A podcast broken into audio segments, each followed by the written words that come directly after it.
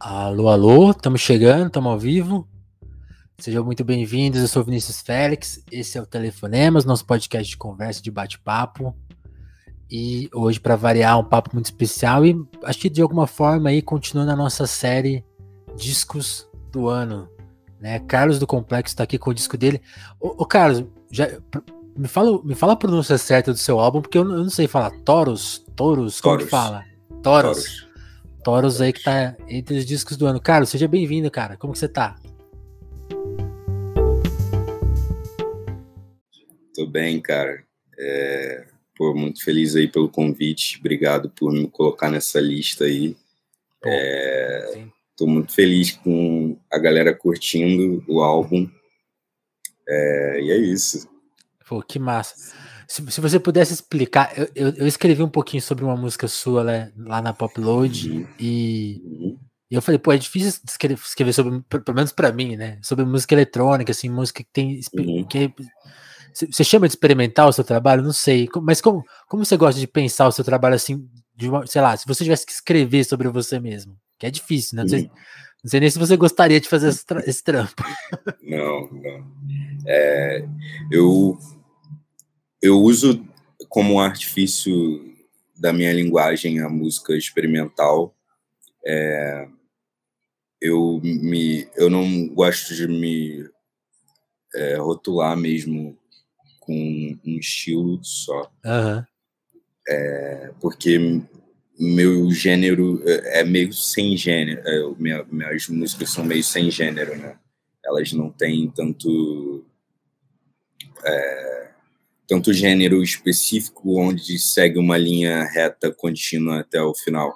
Eu sempre estou tentando captar coisas que eu saio na rua e aí eu ouço e é, outras outras formas que chegam até mim.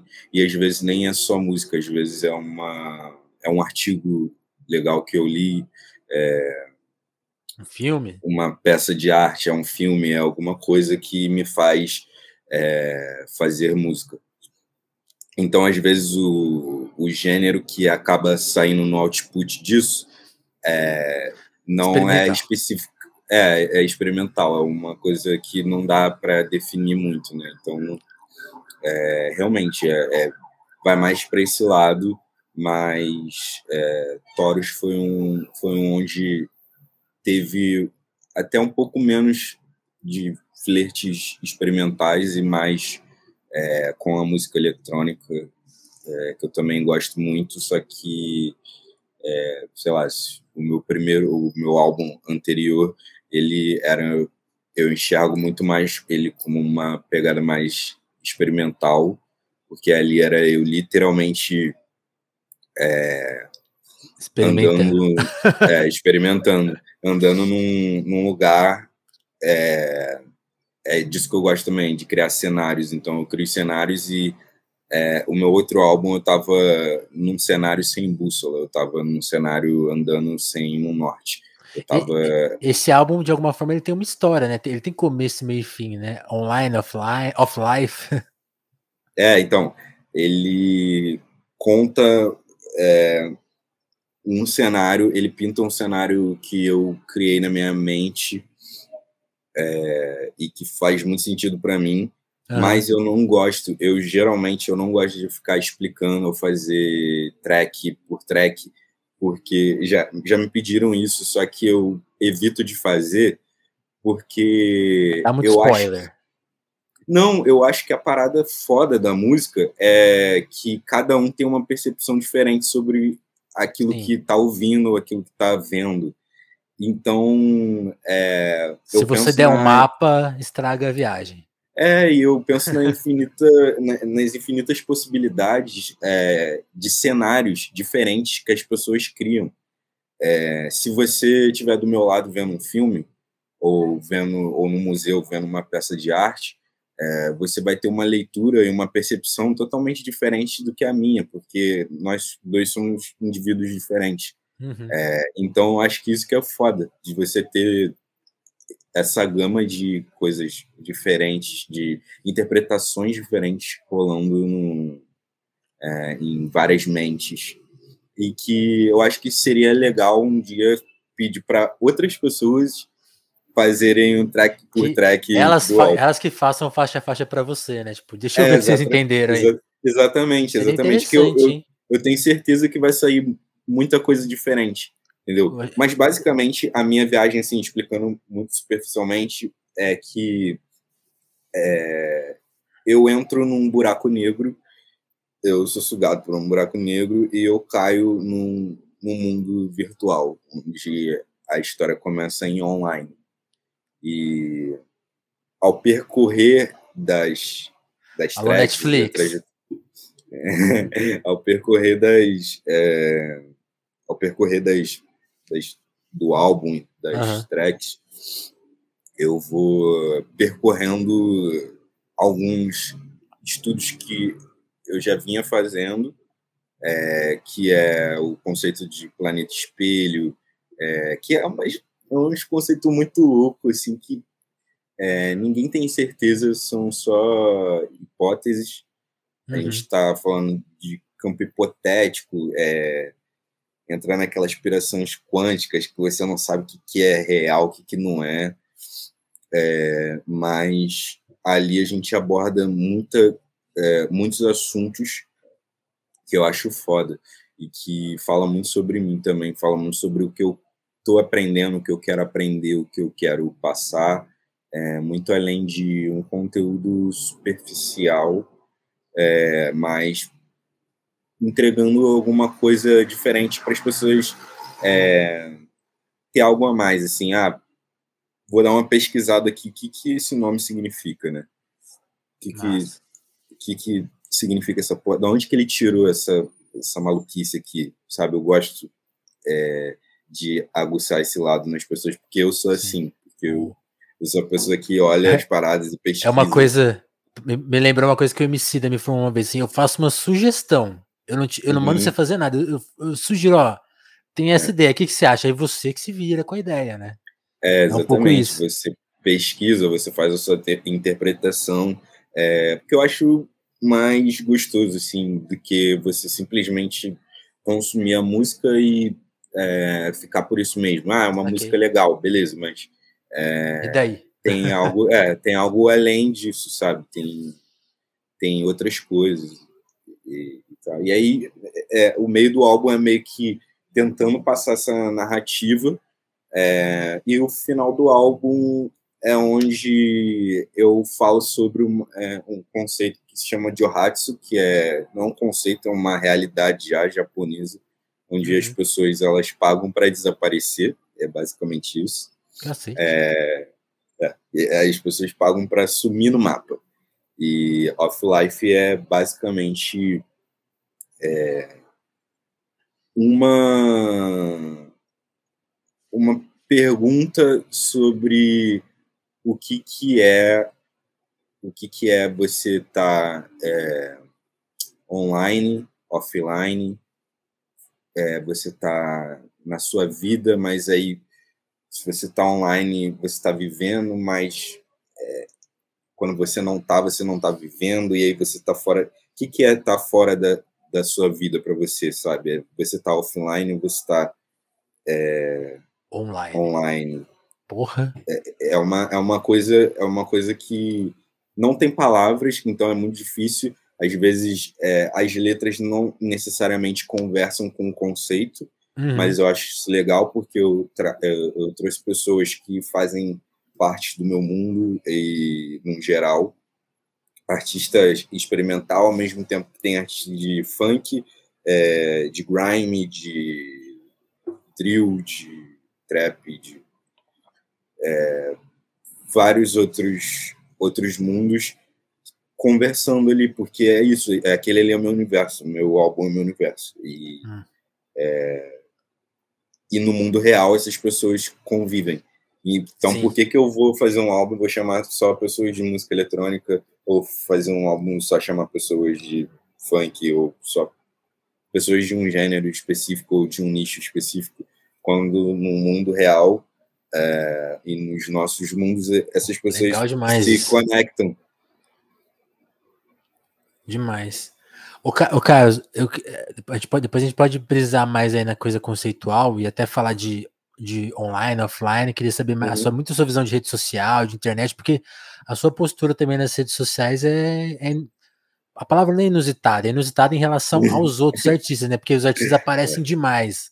A gente vai na sua bio do Spotify, tá lá, artista desconhecido. No seu Instagram tem, sei lá, seis fotos e eu, eu não conhe... eu, eu vi o seu rosto assim, não pelo Instagram, mas pelo procurando no Google, né? Tipo, pô, cara, complexo e tal. Então a gente, a gente, pode falar disso mais para frente. A minha hum. pergunta era voltar um pouco assim para esse mote que sempre rola no telefonema, mas que é tipo entender um pouco a infância e a adolescência, até para saber da formação da sua, da sua ideia de carreira, de música, né? De pensar, como você pensa a arte, você se, se, se a internet estiver certa, né? Nasceu no complexo do Engenho da Rainha, no Rio de Janeiro, Conta pra gente um pouco como foi a sua infância barra adolescência. Você sempre pensou em ser artista ou sei lá, você pensou, hum. teve outras ideias de vida? O que, que, você, que, que você pensava quando você era moleque, assim? Cara, o meu primeiro flerte com arte é, foi bem novo, foi desenhando, é, só que eu não tive é, não tive muito apoio assim na questão de seguir em frente com isso e tal, porque minha família tinha um pensamento muito tradicional nesse sentido de o que dá dinheiro, o que não dá dinheiro. Certo. Pessoas vindas de comunidade geralmente pensam dessa forma. É, hoje em dia está um pouco diferente porque as pessoas conseguiram ter noção de que dá para fazer dinheiro fazendo arte e também dá para sobreviver. É, nem todo artista é rico, é, nós somos pessoas normais também. E, Trabalhador, ser né? Artista, é, exatamente. Ser artista é uma profissão como qualquer outra. É, uns são têm a fama, que é uma coisa que, é, para mim, não quer... Não é, não é algo que eu tô atrás e, uhum. de repente, é, isso tem a ver também com o meu uso de plataformas e tudo mais.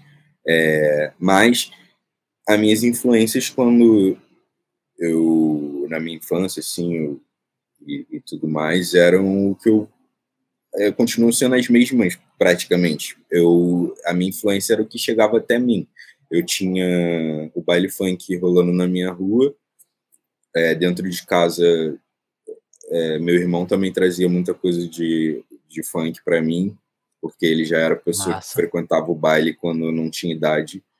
É, meu pai ouvia muito soul e charme, black music no geral, hip hop, ele trazia isso também para mim. É, minha mãe era pessoa do pagode e do samba, minha Demais. família, pai de mãe toda, na real, é, é, é mais para esse lado. É, então, assim, essas coisas foram chegando e foram criando camadas.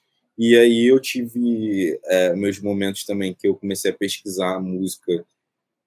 Comecei a encontrar um mundo novo, que foi quando eu comecei a ter acesso à internet e aí eu comecei a pesquisar sobre é, outras coisas. Eu sempre fui um pouco nerd nessa parte, mas não nerd de ser inteligente, sabe? Mas nerd é, de Ser chatão de ficar pesquisando. É, exatamente. Ser aquele nerd que gosta de gosta de mostrar que sabe das coisas, né? De tipo assim, ah, eu sei quem é o artista tal que fez a música tal, não sei o que tal. Enfim, eu, eu, tive essas inspirações desde, desde criança. E aí eu já pesquisava, tipo, artistas da Angola. Teve uma época que eu só ouvia artistas africanos. Que eu demais. botei na minha cabeça que eu só ia consumir artista africano. Eu só fiquei consumindo artista africano. Só tinha isso no meu MP3 na época. Que é uma coisa que não chega para todo mundo, né? Não chega, não chega. Eu fiquei sabendo é, através de pesquisa. Tipo, eu vi numa rádio online uma vez e aí eu falei, caralho, foda esse som. Só que eu não conseguia. É, eu não conseguia achar o nome da música. Eu tava pesquisando pelo nome da música, porque eu não fazia ideia, era uma rádio e não falou o nome de, de quem tava tocando. E aí eu comecei. E, e, e, e, tinha coisa em português, assim? Como, como que era? Tinha, a galera de Angola fazia música em português. Essa música que eu pirei, a primeira música que eu pirei, era, era em português, era de Angola, um artista chamado Anselmo Ralph. Ele é bem popular lá, só que na época ele chegou a ser popular aqui também, ele fez coisa com a Ludmilla, com o Alexandre Pires, se não me engano. É, só que é, nessa época ele não era conhecido aqui, ele era conhecido lá. É, e aí tocou essa música e aí eu fiquei pesquisando, só que não achei.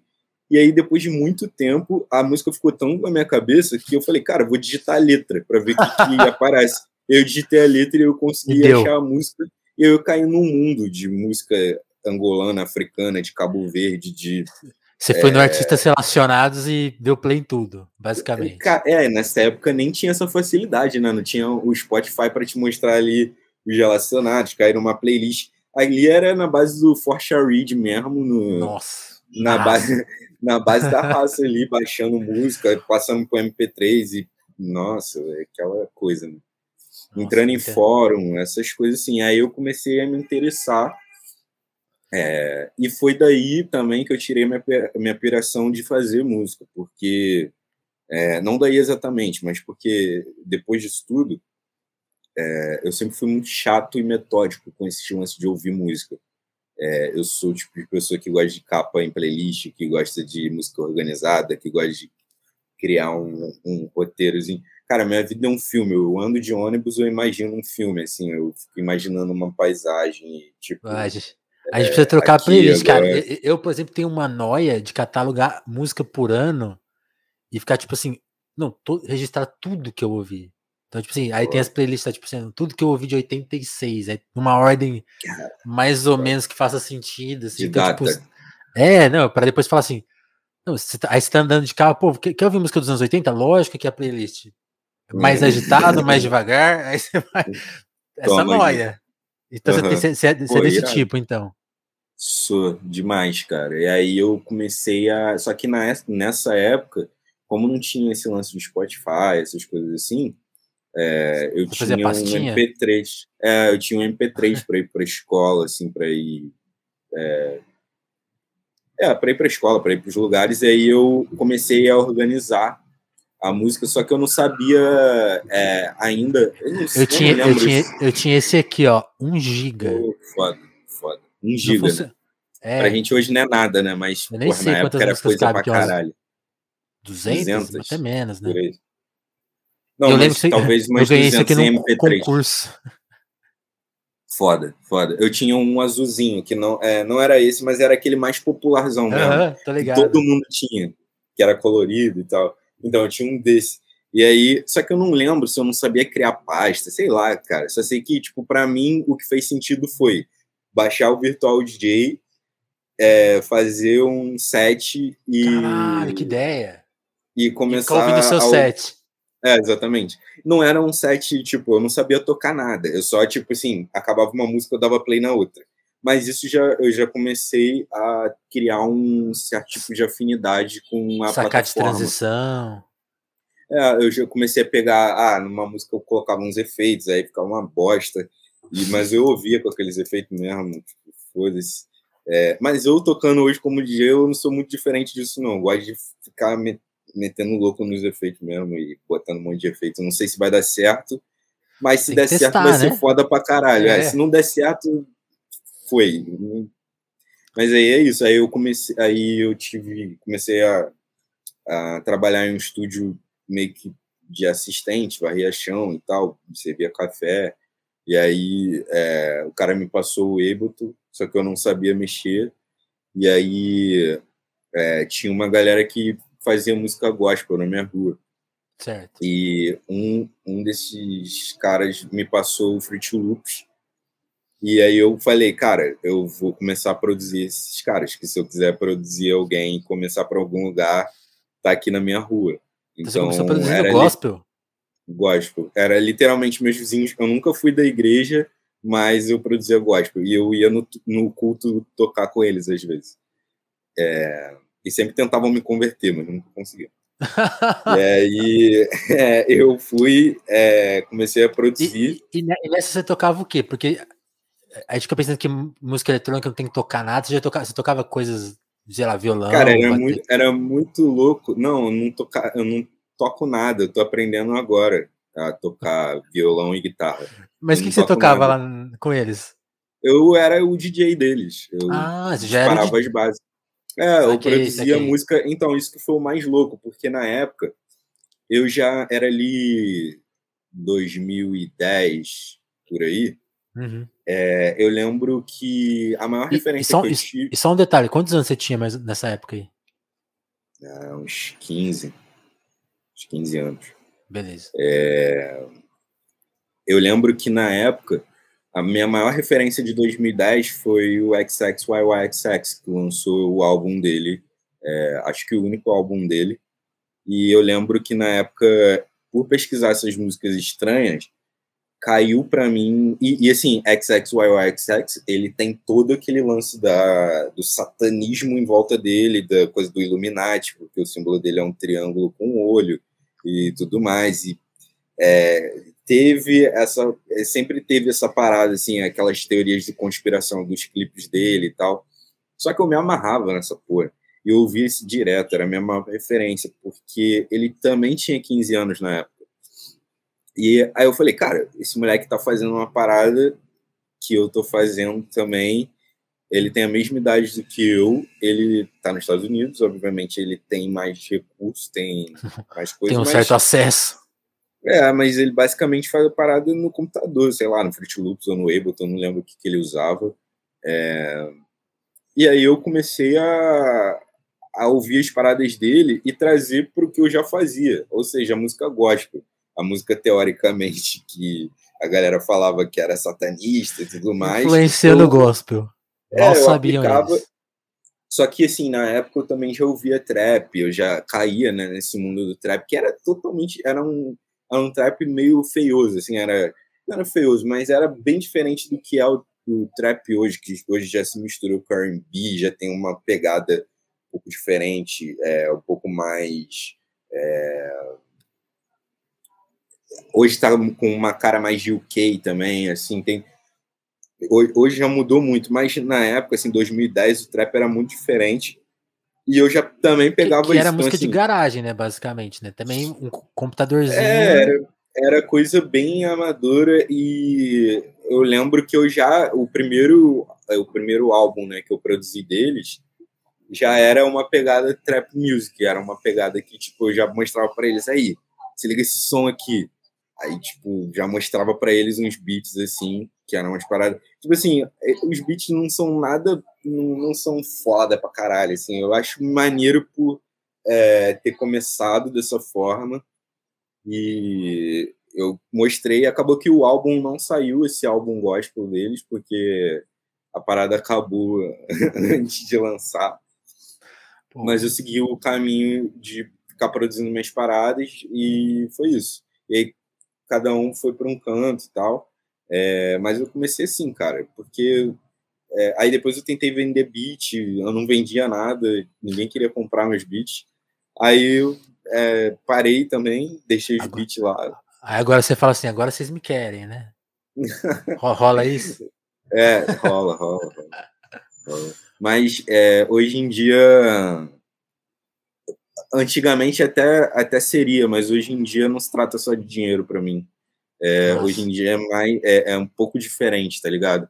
Naquela época, eu era um jovem que é, ainda continuo precisando de dinheiro, é, mas eu era um jovem que via é, valor em outras coisas. E hoje em dia eu vejo, é, eu consigo ter uma percepção de valor um pouco diferente do que eu tinha na época. Então, para mim, hoje em dia, o dinheiro não é só dinheiro, tá ligado? É, Pô, interessante isso que você está falando. Como, como que você com, explicaria essa transição? Assim? O que, que mexeu em você? Pra ter a vida, mano. A vida mesmo. A vida. Tipo, a vida me fez é, ver que a parada não se trata só de dinheiro, não se trata só de estar tá, é, onde todo mundo tá, não se trata de estar tá com pessoas por interesse de chegar em algum lugar, tá ligado? E eu não tive e continuo não tendo muito estômago para estar tá num ambiente de música pop hoje em dia por conta disso, que é uma é um bololô de ideias, é uma é um conflito de coisas, aí é foram algumas decepções que eu tive, foram é, várias coisas que me fizeram não querer estar tá muito envolvido nesse meio por conta disso. E não estou nem generalizando, eu sei que nem todo mundo é assim, é, mas Sim. todo mundo sabe como que é sujo. E não só o mercado pop, o, todo o mercado de arte é, sempre tem alguma sujeira envolvida e é muito difícil. É muito difícil para mim é, ter que passar por cima de coisas que eu vejo acontecendo na minha frente e fingir que está tudo bem só porque eu não quero perder o meu lugar em algum ambiente ou não quero perder alguma oportunidade. Eu nunca vou achar isso normal, tá ligado? Eu nunca vou achar isso. É, não tem é, como. Ok. Não, a gente, a gente, a gente que cobra, cobra a área, a gente percebe que tem coisa que sempre fica meio mal explicada, ou pessoas que. Você, eu, eu, por exemplo, que trabalho meio à distância, né? Eu realmente não fico sabendo das fofocas, né? Mas eu sei que elas uhum. existem. É uma coisa engraçada. Você fala, você percebe tem um clima, tem gente que para de se falar, gente que some, né? Você fica, pô, aconteceu alguma coisa, né? E acho que é bem isso que você está descrevendo. E, e muita gente, realmente, essa, essa, essa desilusão acontece com muita gente. Eu, eu acho que esse caminho que você escolheu é o mais certo, assim, porque você consegue produzir o que você quer da maneira que você quer e, e tudo bem, né? Não precisa. Eu acho que é, é, é uma ilusão que acaba enganando as pessoas por muito tempo, né? As pessoas ficam anos nessa, né? É, é, é um perigo mesmo, assim, é um, é um erro, né? É, é às, vezes, às vezes faz parte da estratégia da pessoa, e quem sou eu para julgar é, isso? É, também. Quer, Mas quer fazer parte, não... vai lá.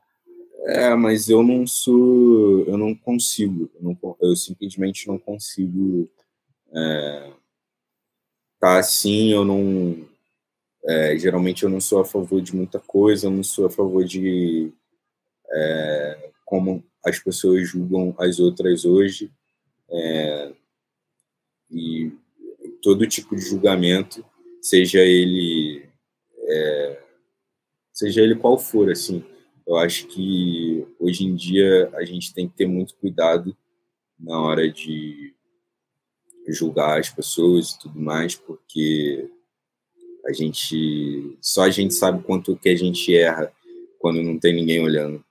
E só a gente sabe o que, que a gente pensa na nossa cabeça, o que, que já passou pela nossa cabeça.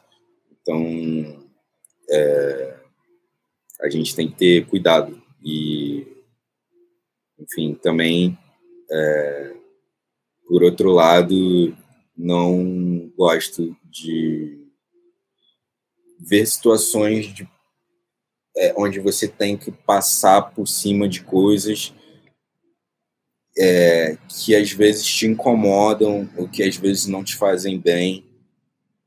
É, e você alimenta esse circuito que é por vezes doentio, sabe? Por vezes é te deixa doente. Não é só doentio, te deixa doente. Então, eu tento não fazer tanto parte disso, mas é, às vezes você tem que. Você às vezes está em alguns lugares que, infelizmente, acontece esse tipo de coisa. E a minha forma de lidar com isso é, às vezes, não, não lidar nada, só fingir que, tipo assim, passar nem batido, vi. tá ligado? Nem vi. nem via, nem tô aí. Finge que eu não tô aqui. E é isso, vamos nessa. E, e cara, aí como, como, quando você acha que. Porque você falou um pouco da sua formação, né? E aí hum. eu queria que você misturasse assim um pouco os assuntos. Quando que na sua casa foi começando, tipo, foram começando a entender que você ia pra esse rolê? E quando ele começou a virar, eu sei que você participou de de alguma coisa do, do Red Bull Academy, né? Como que quando que a, a carreira de produtor, DJ começou a virar mesmo para você falou, não, agora eu sou, sou artista. Aí a sua família começou a entender também. Quando que foi esse momento, assim? Cara, a real é que eu. Continua nesse sinto, processo. Eu sinto um pouco que a minha família ainda não entendeu muito, mas eles estão entendendo. Eles estão entendendo. Ah, ele fica lá no computer. É, é isso. É tipo. É, para minha avó é isso, cara. Para minha avó eu fico no computador o dia inteiro, não faço nada. É, até que ela vê, vê algumas coisas acontecendo. É... A minha avó, as minhas avós, acho que de vez em quando assistem a live aqui, ó. Dá um salve aqui é, Que legal. Salve aí pra avó do Vinícius. Desculpa se eu falar alguma besteira aí. É, ixi, ela tá acostumada. É é? Elas, né? é, mas eu acho que. Cara, desculpa, eu me perdi no raciocínio. Que... Não, você estava falando da, da, da, forma que a sua família compreende a sua profissão e como tá, sua profissão beleza. foi virando a sua profissão, né? Também. Beleza, beleza, beleza. Foi mal. É, é eu acho que o lance da, do Red Bull é, foram várias coisas que rolaram assim aos poucos que eu acho que estão fazendo eles enxergarem essas coisas assim meu pai já super entende já mais, assim, até do que antes.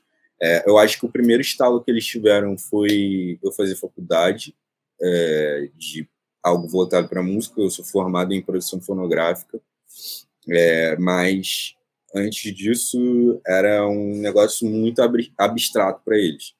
É, onde que eu arrumaria trabalho, é, se eu conseguiria sobreviver disso e tudo mais e tal.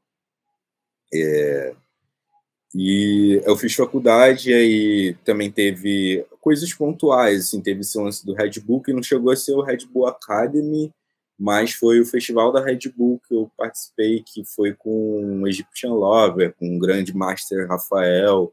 É... Teve mais gente que, porra, não vou conseguir lembrar, mas meio que foi uma linha do tempo, assim, começando no Egyptian Lover, passando para o Grande Master, Aí tocou mais alguém, cara, que eu não tô lembrando quem é, e tocou eu por último. É, foi, um, foi, um legal, foi uma parada bem legal, assim, foi um festival bem legal. É, aí algumas coisas acontecendo, tipo, eu é, fazendo coisa com artistas que eles viam na televisão, que é uma coisa muito que às vezes para quem é de comunidade, para quem só vê as coisas acontecendo na né? televisão? É, é tipo um pouco longe até. Então, se você chegou perto, parece que é uma coisa que, ó, realmente está acontecendo alguma coisa aqui, sabe? Uhum.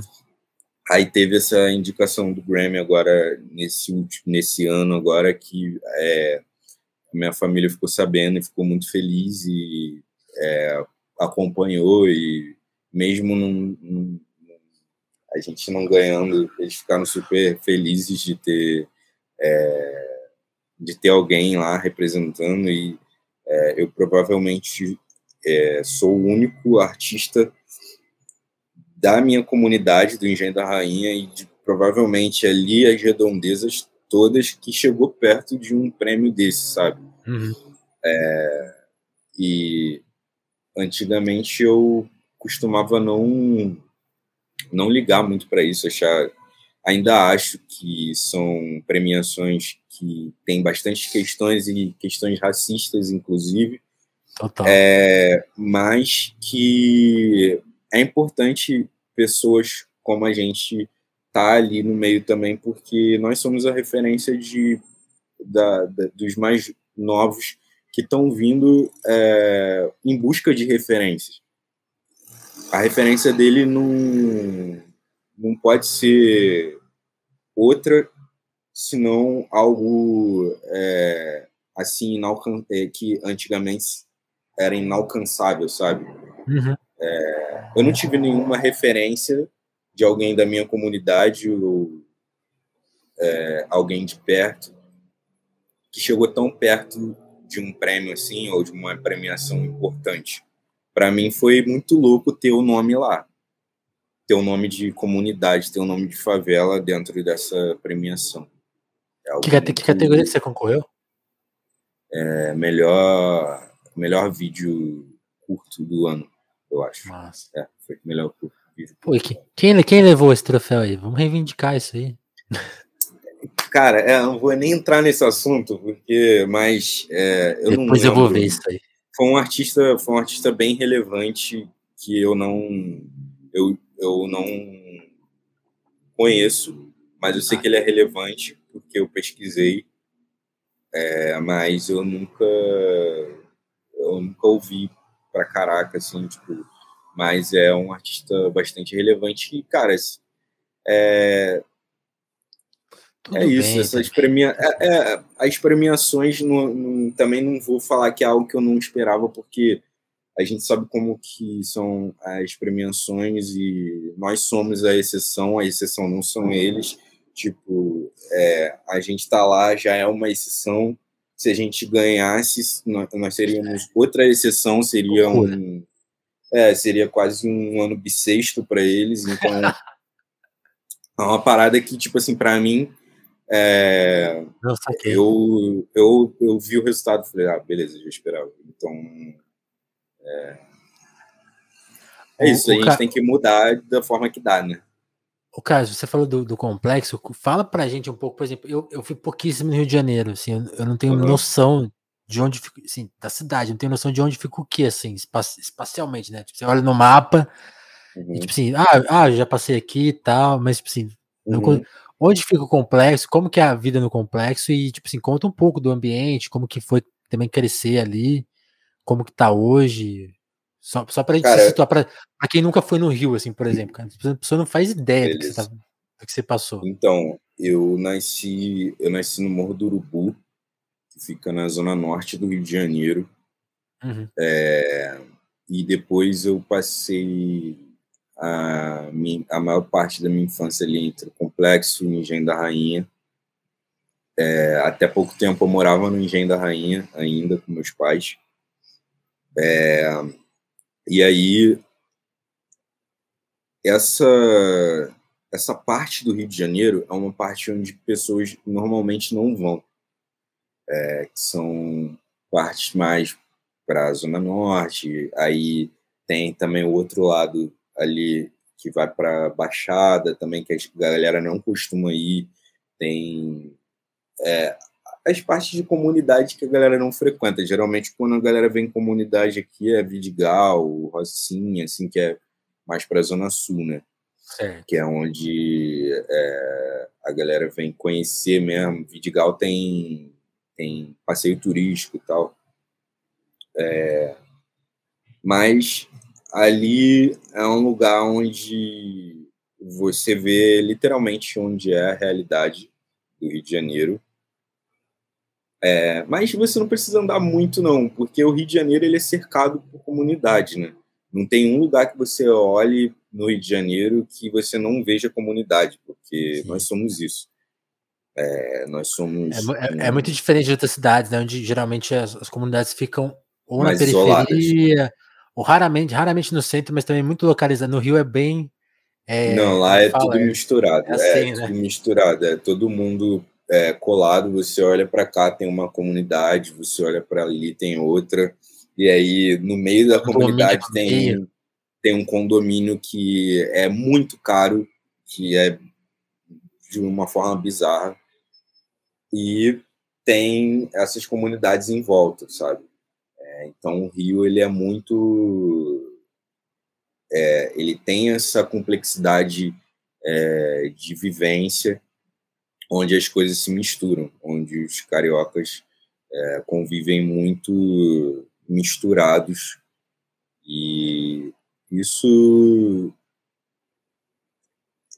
é, isso mostra, fica mais em evidência o contraste social que a gente tem é, e também trazem coisas que são problemáticas, mas uhum. a nossa vivência ela é uma vivência onde todo mundo está misturado. É tipo, não tem como você andar pelo Rio de Janeiro num lugar onde não tenha comunidade. É, é basicamente isso. Assim, quem quer andar pelo Rio de Janeiro saiba que você vai cruzar em uma comunidade certamente. E, e, e, a, e a, sua experiência foi. Porque aí tem isso, né? Como, como acho que as pessoas são muito informadas. Por exemplo, a gente que está longe, né? Uhum. É, essas contradições a gente só é informado da violência, né? Que ah, gera violência. Na sua experiência, Sim. você viu também violência ou você também viu, tipo, outros aspectos disso? Não tô, não tô falando que desigualdade é bom, mas assim, eu imagino que ela tenha outras sutilezas, né? O que, que, que você experimentou disso, assim? Cara, é, acho que a violência, ela é um que, que é gerada principalmente na pista, é, violência, guerra do tráfico, uhum. essas coisas, é, é um assunto muito mais profundo é, do que a galera tenta passar nas, nas mídias e nas e quando está tentando informar sobre algum assunto sobre Rio de Janeiro ou tráfico de drogas no Rio de Janeiro.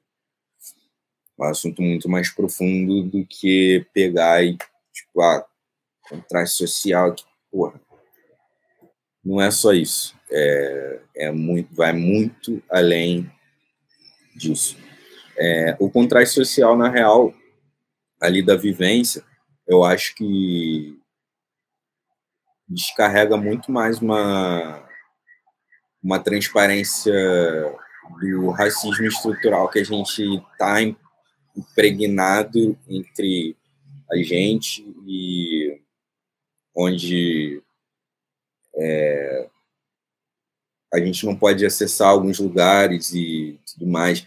É, inclusive, lembrando aqui de um episódio que aconteceu é, uhum. com um amigo meu, que é americano, produtor também, artista também, samba. É, a gente estava na porta de um hotel, um hotel caro, é, um hotel em Copacabana. A gente ia, inclusive, é, fazer um dar um rolê pelo, pelo Vidigal. É, e aí a gente estava na porta vestido como quem vai andar numa comunidade. Tipo, eu não vou estar de calça jeans, eu não vou estar é, de, sei lá, de sapato social, eu não vou estar da maneira é o que é. uma festa.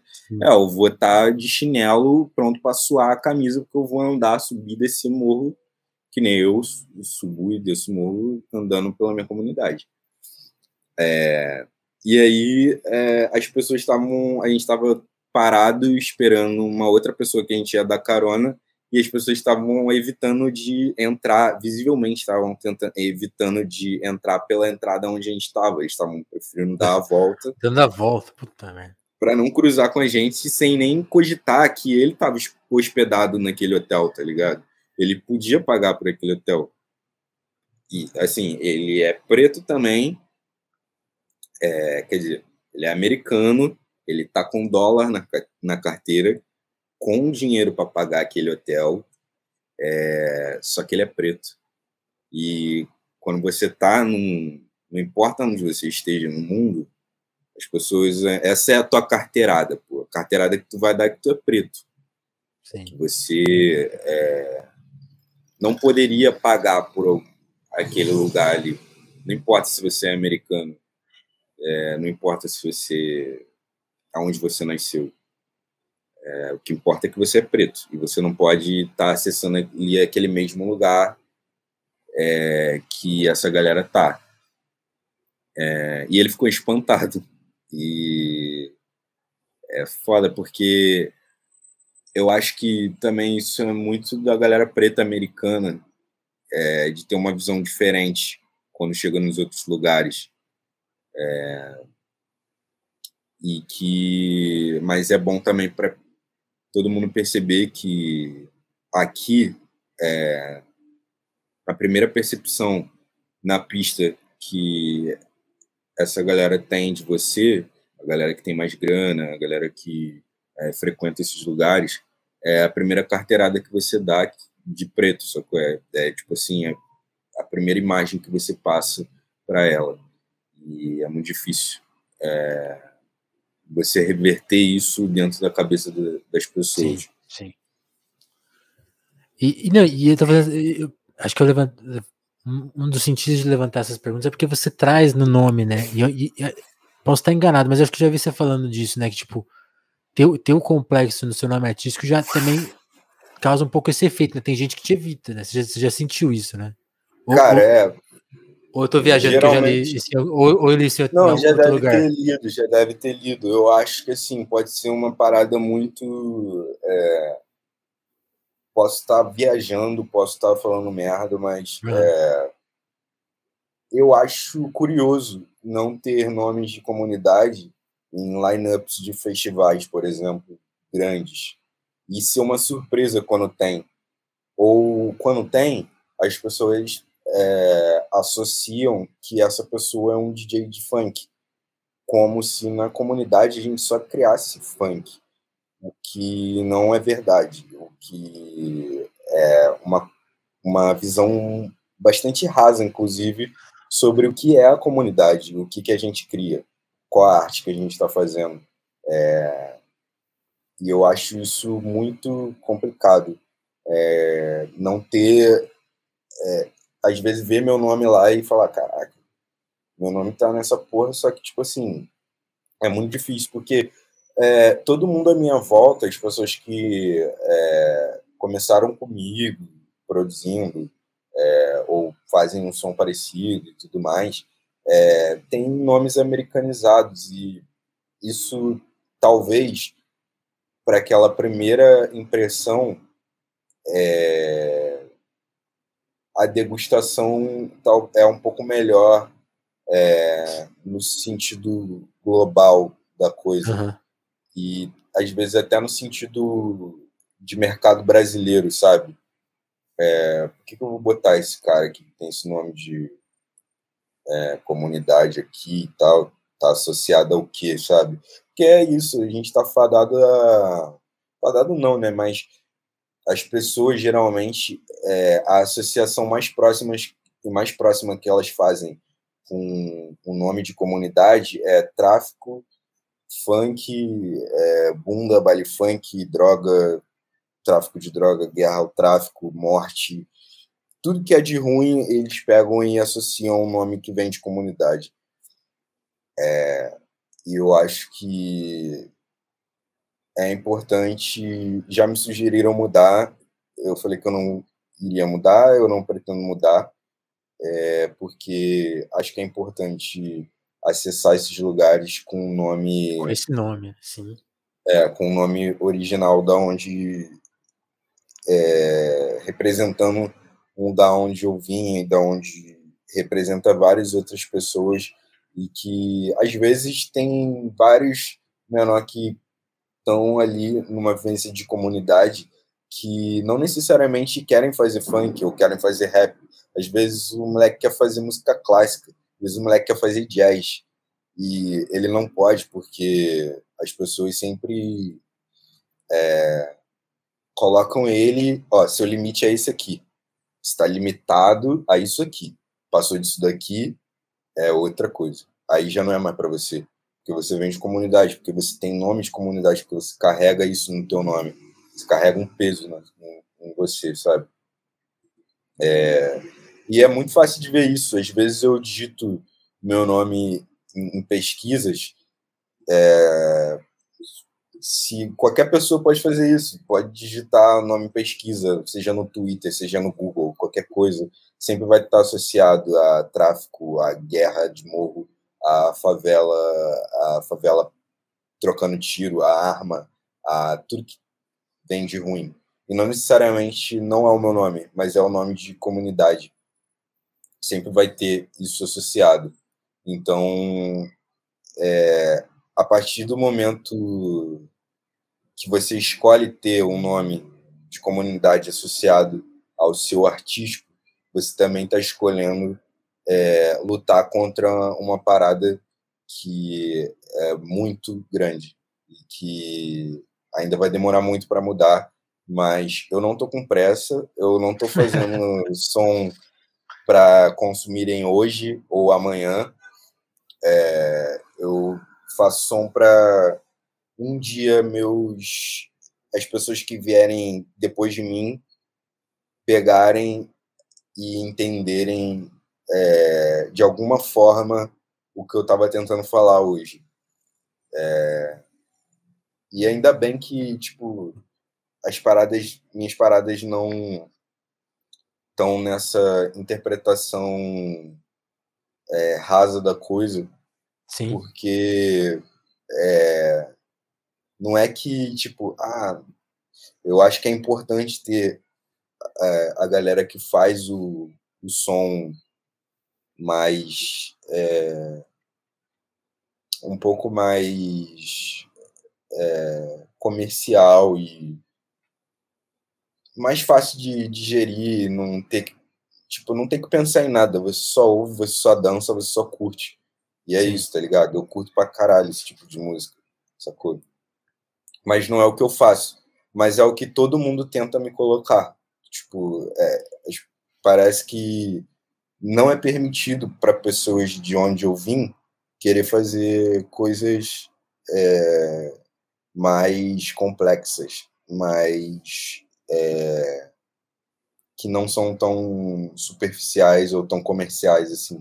Dá, dá, dá pra dizer que você, tipo, você já viveu aquela. Teve o sketch agora, né? Do, do Porta dos Fundos, dos caras falando pro Caetano Veloso, faz música de 15 segundos, né? Você já, você já, você já viveu essa reunião? Pô, Carlos, faz uma música X. Você já teve ah, essa várias reunião? Várias vezes. Várias vezes. Várias vezes sempre vai rolar isso, cara sempre vai rolar, e mesmo sem você estar tá dentro de uma gravadora, sabe? É tipo. É, independente de você estar tá numa gravadora ou não, você vai estar tá, é, fadado às pessoas é, falando que você deveria fazer.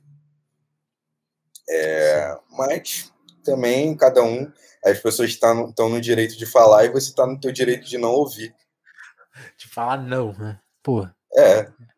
Não, me identifico. É que nem porque... quando eu tô tocando e as pessoas, é, às vezes em alguns lugares, pedem música. A pessoa tá no direito dela, não tem como eu ficar puto com uma pessoa que tá ali indo pedir música. É, mas é eu também tô no meu direito de dizer não. E Pô, geralmente eu digo não. Aí, vamos fazer uma das vezes. Vamos fazer uma sessão aí, histórias da noite, vai. Histórias de é. DJ. Tem, tem uma que você guarda, assim, que é aquela experiência? Tem uma vez que eu fiquei com muita raiva. Cara, tá bem escuro, né? Você quer que eu ligue uma Não, luz? Eu tô achando conceitual, mas se você quiser acender uma tá luz aí. Não, então vamos continuar assim. Vamos continuar assim no, no breu você, da. Você que manda. O lado, o lado da escuridão. É... Cara, teve uma vez que eu fiquei puto, sim, mas foi porque a pessoa passou dos limites. A pessoa é, foi pedir música. Eu estava tocando, eu tava tocando em São Paulo, é, numa boate bem conceituada. Hum, é, é, bem conceituada, só que não era exatamente o lugar que estava muito disposto a ouvir Saquei. algo diferente de funk. E eu acho que as pessoas automaticamente também fizeram a associação de ele é do complexo, ele é preto, ele, ele vai tocar ele funk vai tocar com funk. certeza. E eu não toquei funk. E aí é que foi a decepção da galera. E basicamente a pista esvaziou. Eu não tenho problema com isso, porque. Já esvaziei pista. Eu que sou um DJ amador já tive essa honra. É, então. É, é honesto, cara. É, é um honesto lance, né? esvaziar. Né? esvaziar a pista é, uma, é um momento honesto que você tem ali de saber quem realmente está apoiando a tua loucura ali. E você se apoia naquelas cinco pessoas ali que tá, foi isso que eu fiz, eu me apoiei naquelas cinco pessoas que estavam curtindo pra caralho o que eu tava fazendo, só que tinha uma pessoa que tava muito incomodada com o que tava acontecendo ali. É, e aí ela veio me pedir para tocar funk, obviamente. É, eu falei que eu não ia tocar, mas que eu a tava tocando fã, coisas. Fica tranquilo. Não, é, eu, tá, eu, eu, acho que a minha resposta foi tipo, cara, algumas coisas que eu vou tocar tem funk, mas não é funk exatamente, tá ligado? É, ela não ficou satisfeita com a resposta, ela voltou depois é, e ela começou a perguntar que horas que o próximo DJ ia tocar, porque o meu som era uma bosta, eu era um merda e tudo que eu tava tocando ali era uma merda. E ela já tava bêbada, provavelmente, não sei se tava com algo mais na mente, mas tava muito bêbada e falando um monte de merda. E, e ali, tipo. E aí eu, na, naquela hora ali, eu fiquei muito puto. E eu tive vontade de largar o que eu estava fazendo, ou puxar um microfone e falar que essa pessoa gostaria de tocar no meu lugar, porque ela provavelmente saberia fazer o trabalho melhor do que eu, né? É? É, e aí eu só simplesmente chamei as outras pessoas que iam tocar e saí. Eu saí, eu desisti, porque eu fiquei bem chateado, porque é, eu acho que o principal de tudo é você você está desrespeitando o trabalho. Tipo, eu não me considero DJ, tá ligado? Eu, eu, eu acho que. Eu acho até meio assim quando as pessoas me colocam como DJ, porque eu não tô nem perto de ser DJ. Tipo, eu olho pessoas sendo DJ e, tipo, eu falo, cara, é, muito mais do que eu faço, tá ligado? Quem sou eu? Mas eu tava prestando um serviço ali naquele momento, eu tava trabalhando naquele momento, tá ligado? E, tipo, eu não sei onde essa pessoa trabalha, não sei se é num escritório, mas vamos supor que seja num escritório e eu chegue no, na mesa dessa Chega pessoa. Lá arrepiando. Fico falando um monte de coisa, o que, que ela deve fazer, o que, que ela não deve fazer, que, que é, qual. Sei lá, cara. Que, que, como que você deve fazer o seu trabalho, mano? Tipo, isso não existe em nenhuma outra profissão. Até existe, mas é muito inaceitável. Só que para a profissão DJ, já é uma coisa mais. Ah, você tá pedindo música, vai. Você tá, tipo, ah, você tá no ali.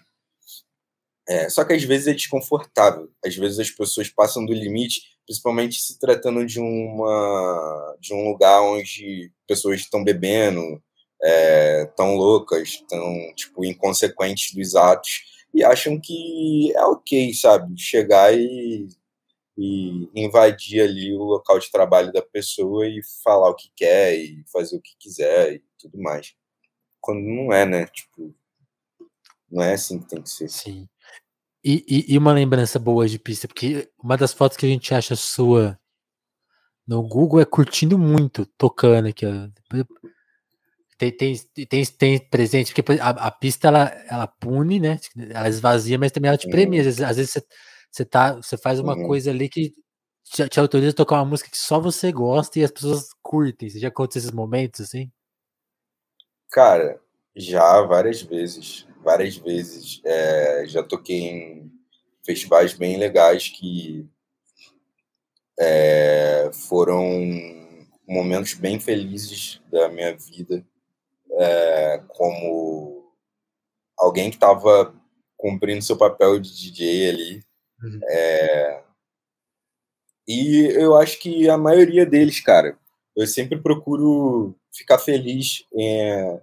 independente de como que é, é, de como que vai ser, de que que as outras pessoas estão achando, porque, cara, eu acho que se eu não estiver feliz fazendo a parada, é, eu não sei se eu vou transmitir essas é, Tipo assim, eu vou estar tá uma pessoa triste que vai estar tá transmitindo uma parada triste para as pessoas que estão ali é. É, querendo se divertir, tá ligado? Então, eu, primeiro eu tenho que me divertir. É, primeiro eu tenho que ficar bem fazendo aquilo, tá ligado? Sim.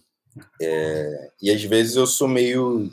É, eu gosto de, de dar uma desafiada assim na galera e ver se é até onde eu posso ir.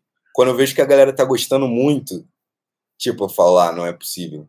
Não é possível. Calma aí, vamos ver se vocês estão gostando mesmo. Aí eu toco uma parada nada a ver, assim, eu vou por, por uns caminhos nada a ver. Aí se a galera comprar, tipo, é porque, não, realmente aqui a galera tá gostando. Eu gosto de fazer esse tipo de, de brincadeira, assim, que eu que aí eu sinto até onde que eu posso ir. Se eu posso ir nas profundezas da minha mente mesmo. Porque minha mente, tipo assim, eu ouço de tudo, tá ligado? Eu ouço de tudo, de tudo mesmo. E minha mente vai desde a música experimental mais bizarra que seja, até a música popular também, tá ligado? E aí eu vou de ponta a ponta. E eu vejo até onde eu posso ir, sacou? Eu vejo até onde que eu tô agradando. Aí, tipo, eu falo, é, realmente, se eu agradei até aqui é porque a galera tá realmente gostando do que eu tô fazendo. É, jeitos de contar histórias, né? Muito legal. Hum. Pô, e cara, você acabou de lançar, né, o seu trabalho. Saiu agora na finaleira. Você vai, acho que mais você vai trabalhar. É, você tem como que você pensa assim essa coisa? Você vai tocar o disco, ele ele, ele funcionaria na pista, são DJ sets, são shows. Como que você pensa a forma de trabalhar o disco ou, ou é outra onda? E já incluindo uma segunda pergunta nessa, assim, que mais que você pensa assim de coisas que você quer realizar de, de arte, assim, tipo fazer lançar mais música, pensar em outro álbum? O que, que você está idealizando aí? Tem coisa guardada? Como que você, como que você trabalha, assim? Cara, eu não consegui ter é, nem trabalhar meu primeiro álbum, né? Que foi Shane, que é, saiu na pandemia também. Certo. É, não tive ainda nem oportunidade de tocar ele presencialmente. É, vai, vou ter agora algumas datas para o ano que vem, é, começando em fevereiro, mas ainda vou é, falar sobre isso talvez ano que vem, porque ainda não ainda não, não já está confirmado. Não, já está confirmado, mas ainda não não me autorizaram a falar. Ah, tá mas é, eu vou é, vou participar de alguns alguns alguns festivais bem legais. É, mas eu basicamente vou trabalhar esse primeiro álbum e esse segundo junto em dois formatos, em formato de DJ set e em formato de live set também, que é uma parada que quero muito trazer, é, não só no DJ set, porque qual é a diferença? DJ set eu basicamente vou apenas tocar como DJ e live set eu vou é, seria uma, uma performance mais elaborada um pouco. É, trazendo é, instrumentos é, plays ao vivo é, essas coisas assim sabe? É, e tô com um projeto também de banda para esse live set onde eu vou trazer outros músicos é, para fazer parte comigo desse live set e, e integrar dar uma experiência um pouco diferente é, ao que eu já faço. É, mas basicamente eu estou planejando também um álbum, não é um álbum, na verdade, é, seria mais próximo de uma mixtape, é, mas não tem esse nome ainda, eu ainda não defini que nome dá a isso, mas é basicamente o fechamento dessa minha trilogia que começou em Shane, tem Toros, e o próximo que vai vir, é, talvez explicando com narrativas mais faladas mesmo, é, todo o universo em volta é, que eu criei, assim, vai ser tipo um arremate final e depois eu vou seguir por outras linhas de raciocínio. Mas eu queria fechar essa linha de raciocínio com esse trabalho em fevereiro agora. Ó, então tá, tá em cima aí, então. Que massa. Tá em cima, tá em cima. Estamos aqui a todo vapor produzindo.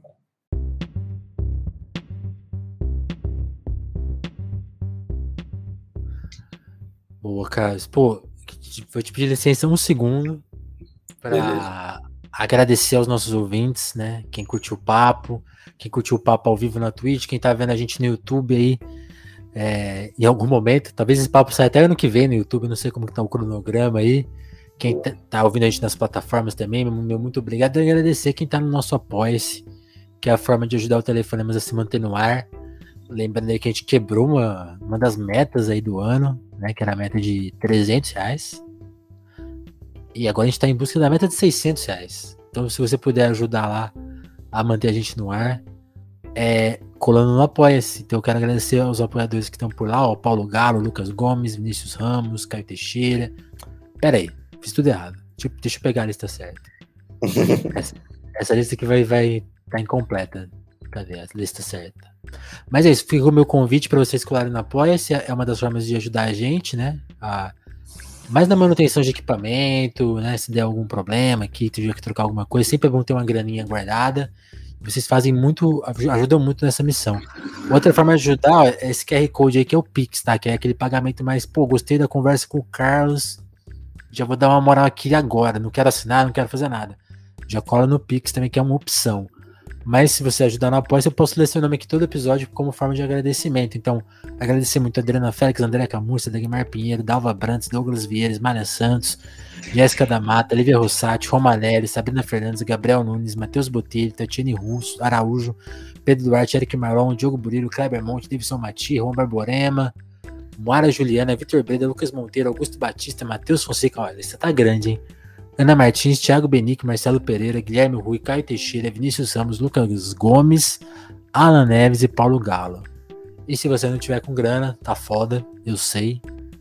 É, compartilha, manda para um amigo, ou então dá aquela estrelinha no Spotify. Agora tem um, um lance de dar estrelinha, dá cinco estrelas pra gente, né? Por favor.